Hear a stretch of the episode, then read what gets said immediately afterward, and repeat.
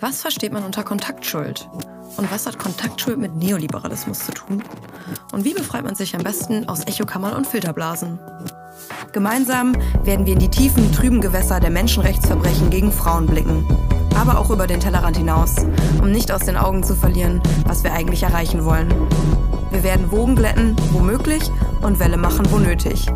Zwischen verhärteten Fronten und roten Linien bin ich eure Navigatorin Lotti und ihr hört Grenzgängerin. Willkommen zur fünften Folge von Grenzgängerin. Ich möchte heute über Kontaktschuld sprechen. Das ist ein Thema, was mich schon, ja, wahrscheinlich schon mehrere Jahre irgendwie verfolgt, ähm, aber gerade in letzter Zeit auch noch mal äh, intensiver ähm, in, in meinem Dunstkreis vorkommt und äh, ja, nachdem ich jetzt vor kurzem ähm, selber praktisch jemandem Kontaktschuld mit mir unterstellt wurde, äh, habe ich mir gedacht, das wäre jetzt mal ein guter Anlass, darüber zu sprechen. Und ja, ich werde erstmal erklären, was eigentlich Kontaktschuld ist. Ähm, ich werde darüber sprechen, woher dieses Autorik autoritäre Gebaren kommt und was das eigentlich mit Neoliberalismus zu tun hat. Äh, ich werde mich auch damit auseinandersetzen, ob es auch ich sag mal, begründete Vorwürfe der Kontaktschuld gibt ähm, und was man dagegen machen kann, wie man sich aus solchen Filterblasen und Echokammern befreien kann und äh, ja, ein möglichst offenes Weltbild beibehält. Aber starten wir mal mit einer Definition. Und zwar habe ich mir da eine von jemandem anderem rausgesucht, und zwar von dem Ethnologen Werner Schiffauer. Er sagt dazu, unter Kontaktschuld versteht man, wenn ausschließlich aufgrund von sozialen Kontakten auf eine weltanschauliche Nähe und weltanschauliche Deckungsgleichheit geschlossen wird. Also das bedeutet, dass wenn man ähm, mit einer Person befreundet ist oder sich mit einer Person trifft, äh, dass das ja automatisch bedeuten muss, dass man auch äh, in allen Dingen einer Meinung ist und äh, dass es nicht auch eventuell Abweichungen geben darf in Freundschaften oder in äh, privaten Beziehungen. Und das kann, das kann verschiedene Ausmaße nehmen. Also ich würde mal sagen, dass es so für mich damit anfängt, dass man ähm, bei einer Person, die äh, eben ihre Meinung kundtut, dass man da automatisch das aller, aller Schlimmste reininterpretiert. Also wirklich ähm, die schlimmsten Absichten unterstellt ähm, und statt wirklich dem zuzuhören, was die Person da von sich gibt, ähm, ja, versucht man eben äh, praktisch das Worst-Case-Szenario selber rein inter zu interpretieren. Ähm, und es geht dann weiter damit, dass man dann zum Beispiel kritisiert, äh, dass eine Person, eine bestimmte Person, die sich zu einem bestimmten Thema äußert, ja gar nicht selber betroffen ist und als nicht betroffene Person sich dann aber auch nicht äußern dürfte oder ähm, ja, dass dass die Person nur aufgrund ihrer Identität ähm, keine Meinung zu einem bestimmten Thema haben darf. Und ich finde es selber total wichtig, dass man Betroffenen zuhört und dass man, dass man ihre Meinungen und ihre Äußerungen ernst nimmt. Aber nur wenn man sagt, dass man Betroffenen zuhören sollte und dass man ihre Meinungen und Ängste oder keine Ahnung was ernst nehmen sollte, bedeutet das nicht, dass nicht auch andere Menschen dazu was sagen dürfen. Also wir leben doch in einer offenen Gesellschaft, ähm, ja, wo, wo wir eine Meinungsfreiheit haben, wo wir uns doch eine angeregte Debattenkultur wünschen und wenn eben nur noch diejenigen, die wirklich pri privat und persönlich von bestimmten Dingen betroffen sind, sich dazu äußern, ähm, meiner Meinung nach gehen uns dann äh, ja durch, durch solche Sprechverbote ähm, oder auch, ähm, ich glaube, Sprechorte, Theorie oder Konzept oder so nennt man das äh, in so soziologischen oder politikwissenschaftlichen äh, Gebieten. Ähm, dass meiner Meinung nach dadurch total viele Ebenen und Nuancen und ähm, Ansichten in einer Debatte verloren gehen. Ähm, aber darüber wollte ich jetzt gar nicht primär reden, ähm, weil natürlich ist es so, dass äh, dass ich auch finde, dass es halt ähm, bei rassistischen oder antisemitischen Äußerungen auch ähm, ja einfach Grenzen gibt äh, dessen, was was ich als Meinung akzeptiere. Ähm, aber das ist ja, die Kontaktschuld ist ja so ein klassisches Ad hominem-Argument oder, äh, sag ich mal, Teil dieser Argumentationsstrategie. Das bedeutet, dass ähm, also ad hominem ist, bedeutet, dass eben nicht inhaltlich Kritik geübt wird, sondern dass ähm, einfach eine Person äh, ja auf einer persönlichen Ebene angegriffen oder diffamiert wird ähm, und äh, genau eben gesagt wird, ja, diese Person darf jetzt nicht sprechen oder diese, dieser Person wird irgendwie was unterstellt. Ähm, das wären dann, also äh, zwei dieser Strategien wären dann eben zu sagen, okay, diese Person ist ein alter weißer Mann und darf deswegen nichts zur Debatte beitragen oder zu sagen, äh, diese Person hat halt irgendwie Kontakt zu einer problematischen Organisation und deswegen sollten die Argumente nicht angehört werden. Und ähm, ja, was, was ist das Problem damit, äh, zu sagen, hey, diese Person hat Kontakt zu einer Organisation, die irgendwie schwierig ist oder keine Ahnung was, ähm, oder problematisch, umstritten. Das sind da so Wörter, die da ganz gerne benutzt werden.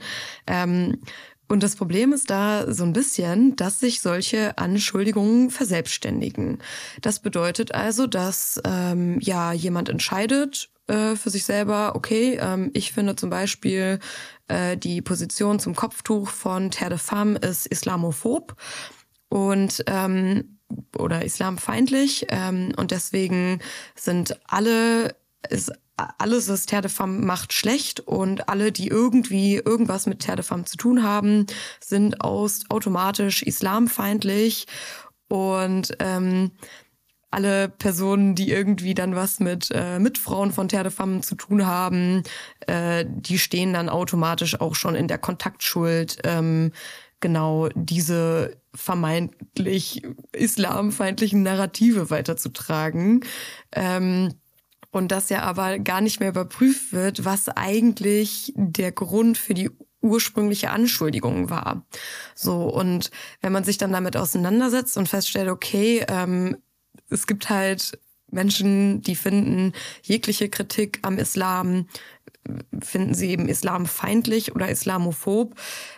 Ja gut, die werden natürlich dann auch ähm, Terre de Femme allgemein oder ähm, ja mich als Jugendbotschafterin für islamfeindlich halten, ähm, auch wenn das also natürlich irgendwie in sich schon verdreht ist, weil ähm, also ne, eine Religion zu kritisieren ist natürlich heißt nicht, dass ich alle Menschen hasse, die dieser Religion folgen.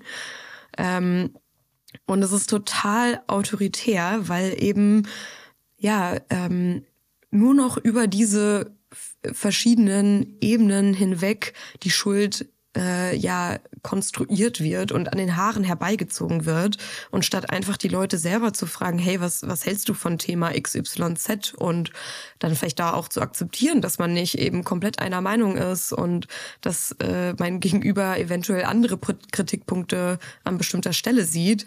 Ähm, ja, das das wird da alles überhaupt nicht mehr berücksichtigt. Besonders deutlich finde ich wird die Absurdität von so Kontaktschuld mh, gerade in sozialen Medien. Also wenn da ähm, äh, dass dort teilweise nur aufgrund eines Likes oder ähm, dass man einer bestimmten Person folgt, dass direkt unterstellt wird, dass man ja automatisch dadurch mit allem, was jetzt in diesem konkreten Post steht, äh, übereinstimmt und dass man allem, äh, was die Person jemals gesagt hat und jemals in Zukunft sagen wird, äh, uneingeschränkt zustimmt, was natürlich Blödsinn ist.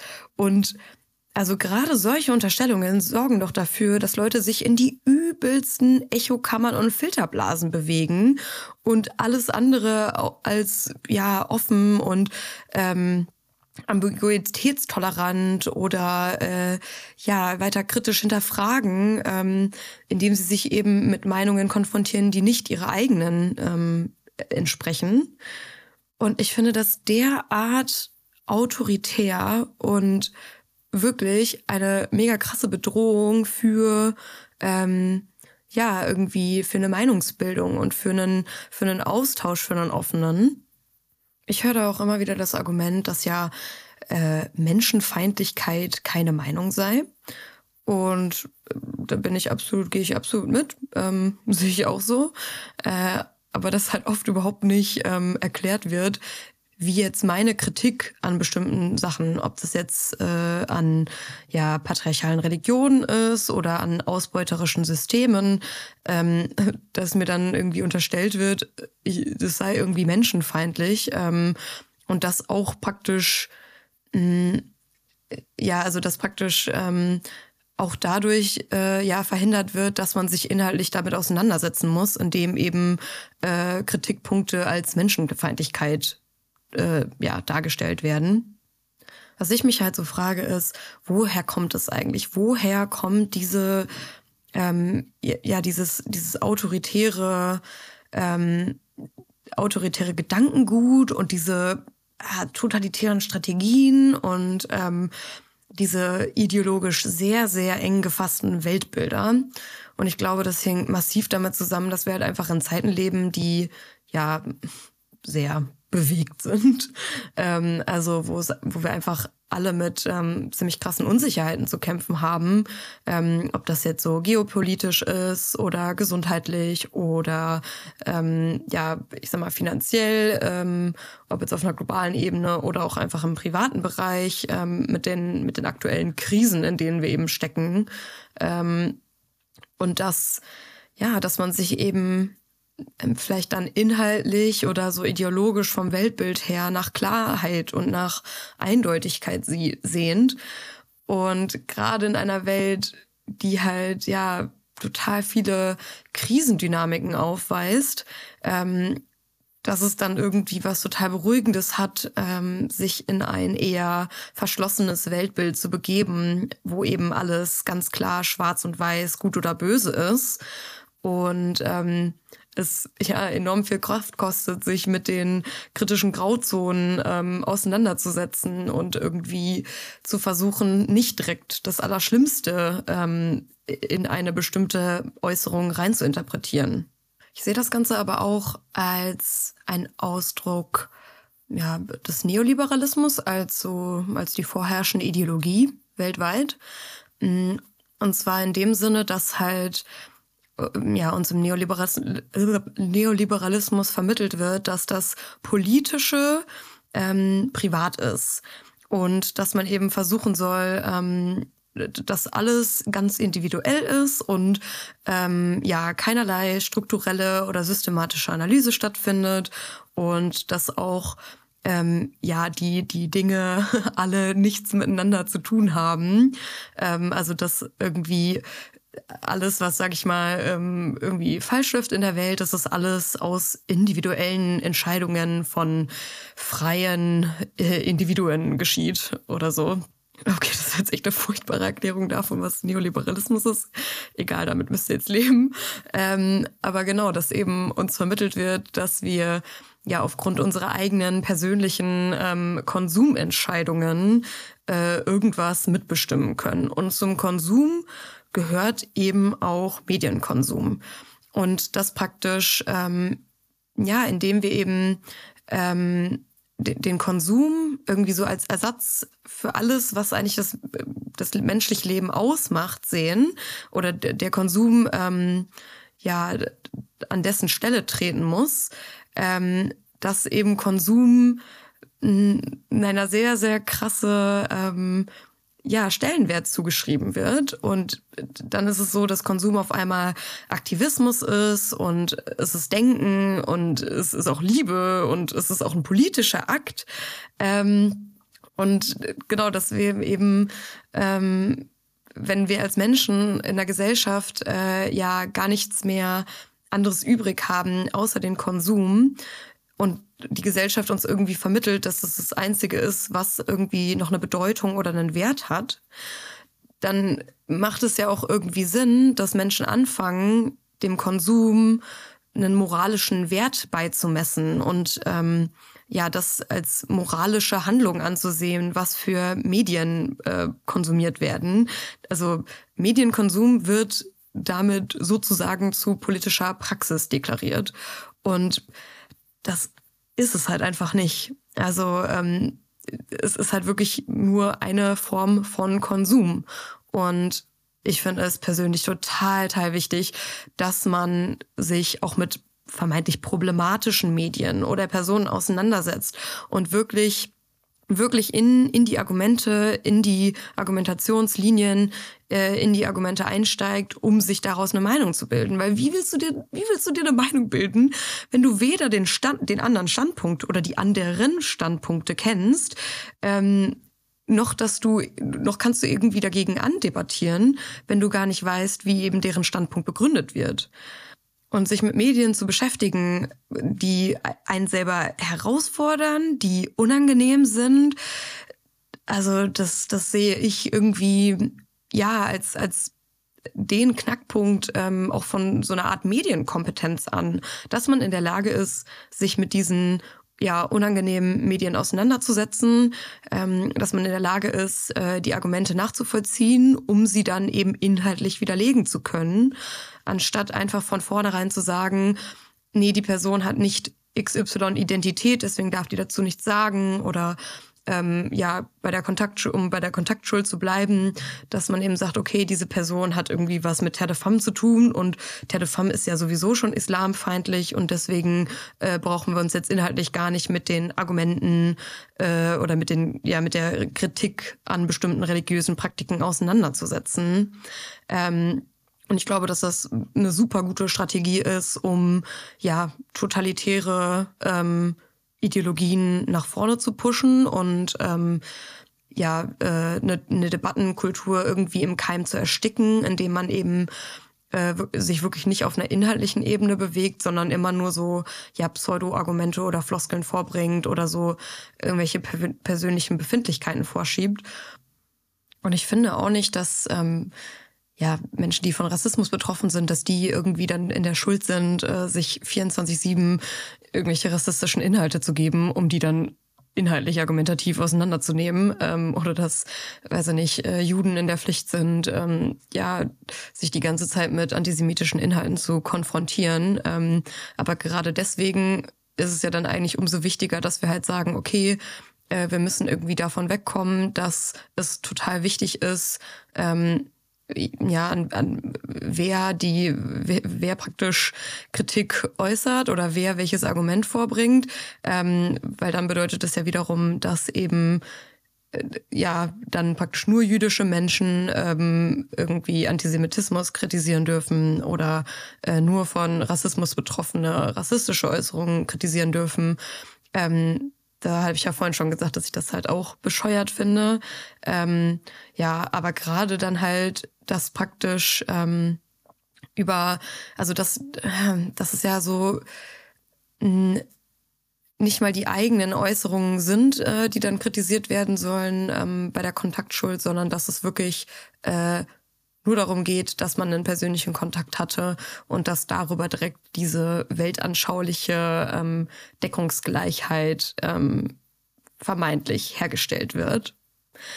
Mm, und was ich ganz spannend fand, ähm, als ich halt ein bisschen rumrecherchiert habe äh, zum Thema Kontaktschuld, ähm, habe ich halt äh, einen Artikel gefunden, äh, aus dem ich dann auch die Definition ähm, für Kontaktschuld hatte. Und in dem konkreten Beispiel ging es jetzt auch um äh, ja Kontaktschuld, ähm, nein, nicht beim Thema Islamfeindlichkeit, sondern beim Thema ähm, Islamismus. Und zwar ähm, wird da darin eben ein Autor oder Publizist genannt, der sich ähm, ja laut im Artikel, ich habe nicht weiter nachgeschaut, äh, was dieser Herr sonst so treibt, ähm, laut dem Artikel setzt er sich eben gegen Islamismus ein und ähm, wird immer wieder dafür kritisiert, dass er zum Beispiel auch ähm, ja vor äh, Jugendgruppen von DITIB-Moscheen Vorträge beispielsweise hält. Ähm, und ja, also ich, ich sag mal, ich, ich kann verstehen, dass man das sehr kritisch sieht, ähm, dass er dann eben in dem Fall mit äh, zum Beispiel der DTIP irgendwie zusammenarbeitet.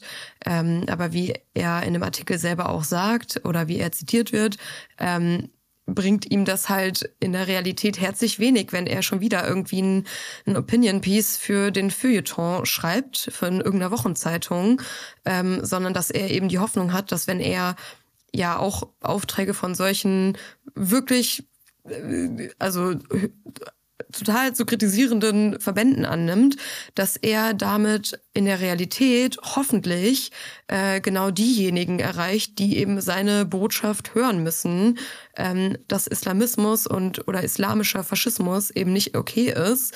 Ähm, und also, dass er damit ja genau diejenigen erreicht, die es hören müssten. Und ähm, er sich eben dadurch hofft, dass er halt reell mehr bewirken kann, ähm, als wenn er halt sagt, nee, äh, vor diesen Verbänden spreche ich nicht. Und ähm, ja, ich fand es einfach total interessant, ähm, weil der Artikel halt ganz oder mm, ja relativ differenziert zeigt, ne, was was für eine in was für Grauzonen man sich denn hier bewegt, ähm, weil ja, also und eigentlich ist es ja total ja wünschenswert, dass es dann ähm, innerhalb einer ich sag mal, umstrittenen äh, Moscheegemeinde, dass es innerhalb dieser Gemeinde auch eine Gegenstimme gibt. So. Und selbst wenn das nur einmalig ist, wenn er nur einen einzelnen Jugendlichen äh, zum Nachdenken bringt äh, innerhalb dieser Veranstaltung, ja, finde ich das halt trotzdem irgendwie positiv. Ähm, und würde ich jetzt zum Beispiel diesem konkreten Autoren nicht unterstellen, dass er, ähm, weiß ich nicht, Islamisten abfeiert.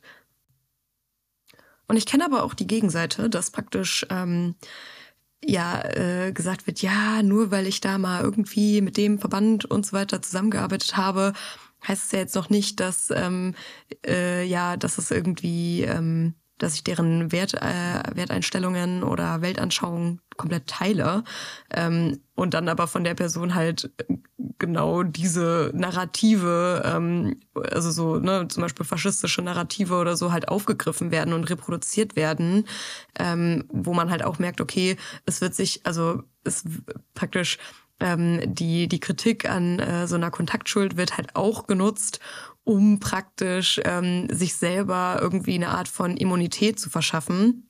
Und ich glaube, was man daraus so lernen kann, ist halt einfach, dass es enorm wichtig ist, sich im Detail damit auseinanderzusetzen, wie eine Person oder was eine Person von sich gibt, äh, was sie schreibt, wie sie handelt ähm, und sich weniger von so ja, Sprechorten, Identitäten, vermeintlichen Kontakten zu irgendwelchen Leuten, äh, ja, sich nicht davon zu sehr beeinflussen zu lassen. Ähm, und irgendwie, ich sag mal, eine gute Balance äh, zu halten aus äh, einer inhaltlichen Kritik und dann eventuell auch zu sagen, so, hey, hör mal zu, ähm, wenn du das und das erzählst ähm, und äh, folgende Werteinstellungen eben äh, oder Weltanschauung eben, ja, äh, teilst, ähm, dann ist es halt schwierig äh, mit einer bestimmten Orga, die halt irgendwie äh, ja tatsächlich irgendwie homophob oder äh, menschenfeindlich oder keine Ahnung was ist, zusammenzuarbeiten. So, und jetzt aber die wichtige Frage, wie kommt man denn da raus? Also wie kann man irgendwie dagegen steuern, äh, gegen solche, ja, sehr ähm, ideologisch geprägten äh, Filterblasen. Ähm, und ich würde sagen, dass das allerbeste äh, Gegenmittel ist, sich eben ja regelmäßig anderen Meinungen auszusetzen. Ähm, also das kann zum Beispiel in den sozialen Medien bedeuten, dass man halt bewusst Leuten folgt, die eben nicht der eigenen Meinung, äh, die, also die der eigenen Meinung widersprechen und eine andere Meinung vertreten. Ähm, oder dass man äh, ja statt äh, zum Beispiel nur eine einzige Tageszeitung zu lesen, ähm, dass man zum Beispiel noch eine andere Zeitung abonniert, die eben, ich sag mal, gesellschaftspolitisch eine ja andere Ausrichtung hat. Also dass man äh, eine hat, die eher konservativ ist und eine hat, die eher links ist.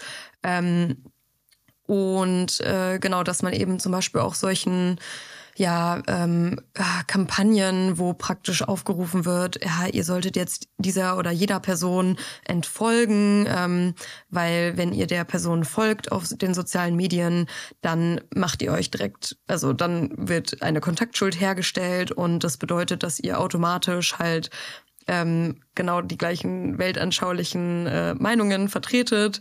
Ähm, da ist auf jeden Fall eine gute Idee, halt an solchen Sachen einfach nicht teilzunehmen. Und ähm, ja, äh, wenn, wenn ihr darauf hingewiesen werdet, so, oh Gott, du folgst XY und die Person ist problematisch, äh, dann halt zu sagen, so, ey, ganz ehrlich, ich bilde mir meine Meinung selber ähm, und ich folge auch Leuten, mit denen ich überhaupt nicht übereinstimme. Und ähm, ja, um so eben zu versuchen, eventuell dann auch andere darauf aufmerksam zu machen, dass äh, ja Kontaktschuld einfach irgendwie äh, ein total blödes Konzept ist und ähm, dass man auch versuchen sollte, ähm, ja, dass, dass eben der Sprechort oder die Identität äh, einer Person, die eben eine bestimmte Äußerung trifft, nicht alles ist, ähm, sondern dass man eben ja sich mit ganz diversen Meinungen auseinandersetzen kann und äh, ja äh, auch mit den Gegenpositionen zu den eigenen Themen oder zu den eigenen Meinungen.